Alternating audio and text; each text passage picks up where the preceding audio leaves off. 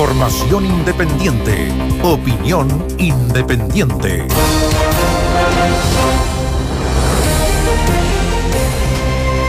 A ver, durante esta mañana, eh, nuestro corresponsal en Antofagasta eh, nos informaba de este incendio, este lamentable incendio que ha dejado 35 viviendas de un campamento, esto en el sector alto de Antofagasta, puntualmente en Juan Ferrero con Mateo de Toro y Zambrano.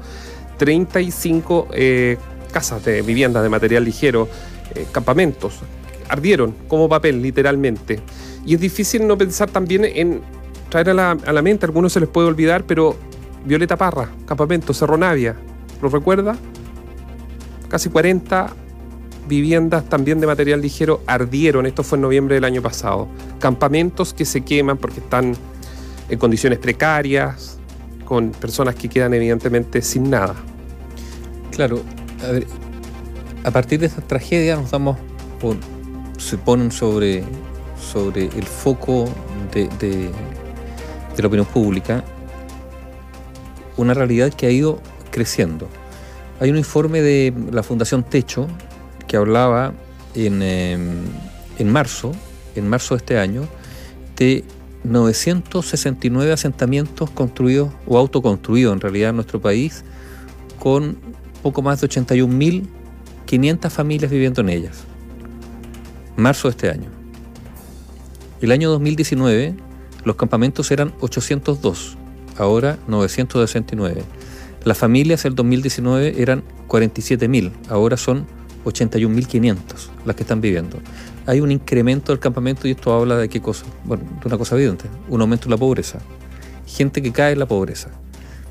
Está el otro fenómeno que es el de la migración. Buena parte de estos campamentos están integrados por migrantes, gente que llega sin, sin recursos a tratar de sobrevivir y encuentra en ese lugar un lugar donde no vivir, sobrevivir, porque la alternativa es, por ejemplo, pagar incluso precios excesivos por pieza donde están hacinados.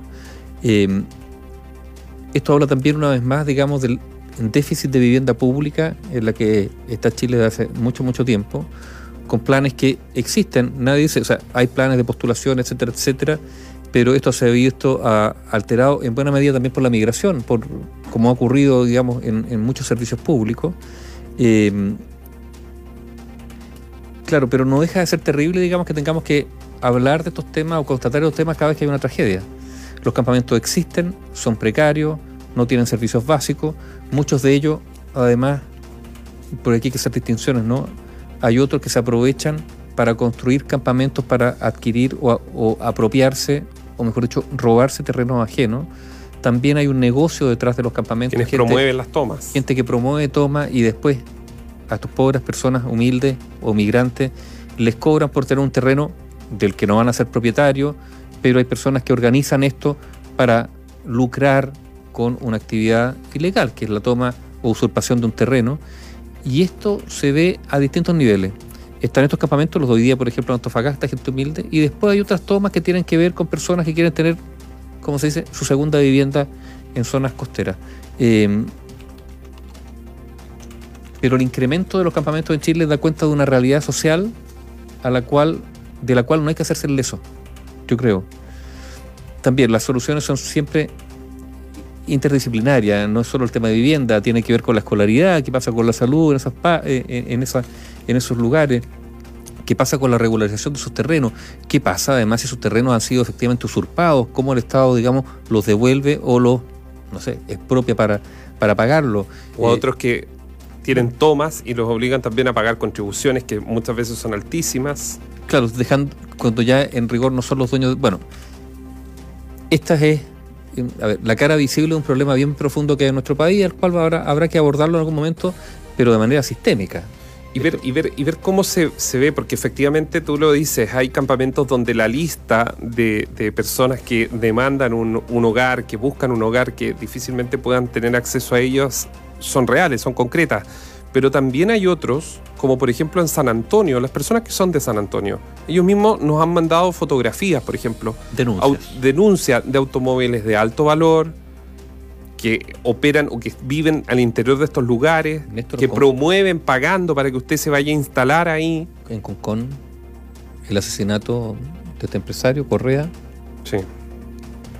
digamos, sometido a presiones o amenazas, digamos, por, haberse opuesto a, la toma de algunos de sus terrenos. Bueno, hay de todo. Y por eso, ¿cuál es el rol del Estado? Separar la paja del trigo, separar a quienes de verdad necesitan una ayuda estatal de quienes están tratando de hacer negocio con estas tomas y estos campamentos.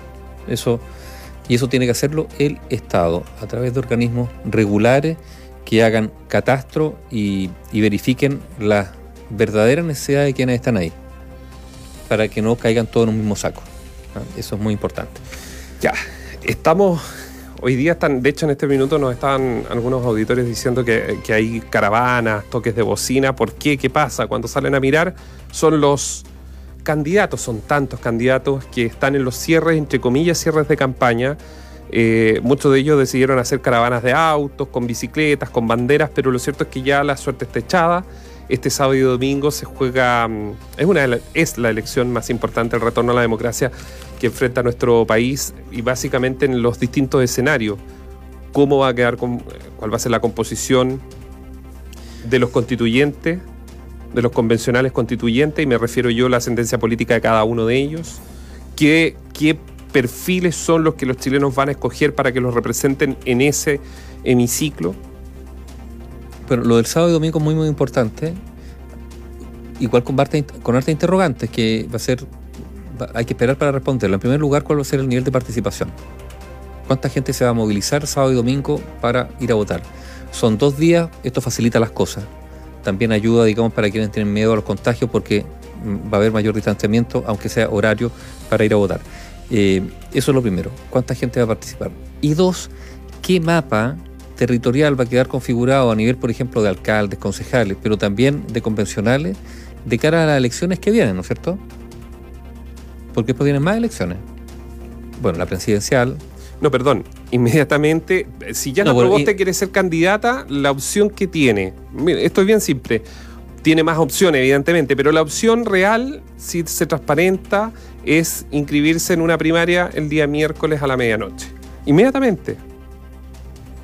O sea, la elección termina probablemente la madrugada del lunes con las conclusiones, lunes, martes, el miércoles tendría que inscribir una candidatura. Y por lo tanto hay que ver si efectivamente la oposición es capaz, bueno, la trifulca es tan grande, siempre hay un espacio de posibilidad, ¿no? Si efectivamente concuerdan una primaria única para alcanzar un solo candidato eh, de toda la oposición. Ahora, por ahora eso no se ha visto. Pero, pero la primera interrogante es esa, ¿cuánta gente va a ir a votar? Con voto voluntario, el voto voluntario cuánta gente va a votar y también qué panorama va a quedar configurado el domingo en la noche, madrugada del lunes, cómo se rebaraja el naipe político, insistimos, ante un gobierno que está por los suelos, pero como contrapartida con una oposición que ha sido incapaz de ir unida y por lo tanto que ha desperdiciado una oportunidad gigantesca. Lo dijeron mucho ¿ah? hace meses. En el actual panorama, con el gobierno como está, con los niveles de rechazo que tiene.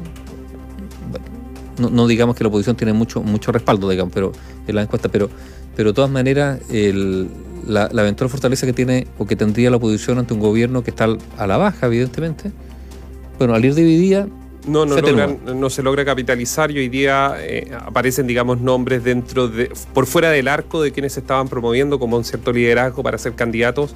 Lo interesante va a ser Evelyn Matei, lo que ella ha dicho, no va a la, contienda porque dice que al final como que la UDI el día lunes, sobre todo si Joaquín Lavín comparece muy mal si pierde la municipalidad de Las Condes, su candidata, eh, la van a tratar de como, una especie de salvavidas ya. Pero ella no ha dicho que no va.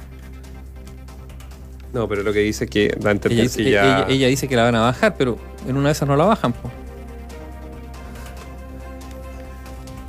¿Para qué adelantarse tanto? Yo creo que hay que ser transparente y yo creo que Benny Matei no va. Me lo cobran después, sí. Pero va a ser interesante lo que pase como a la composición también dentro de tanto el oficialismo como la oposición a, contar de las once y media, once de la noche del, día lunes. O sea, perdón, del día domingo. Por ahora, que rápido el cervel. Claro, por ahora especulación Solo especulaciones. Análisis sin compromisos. Opinión independiente.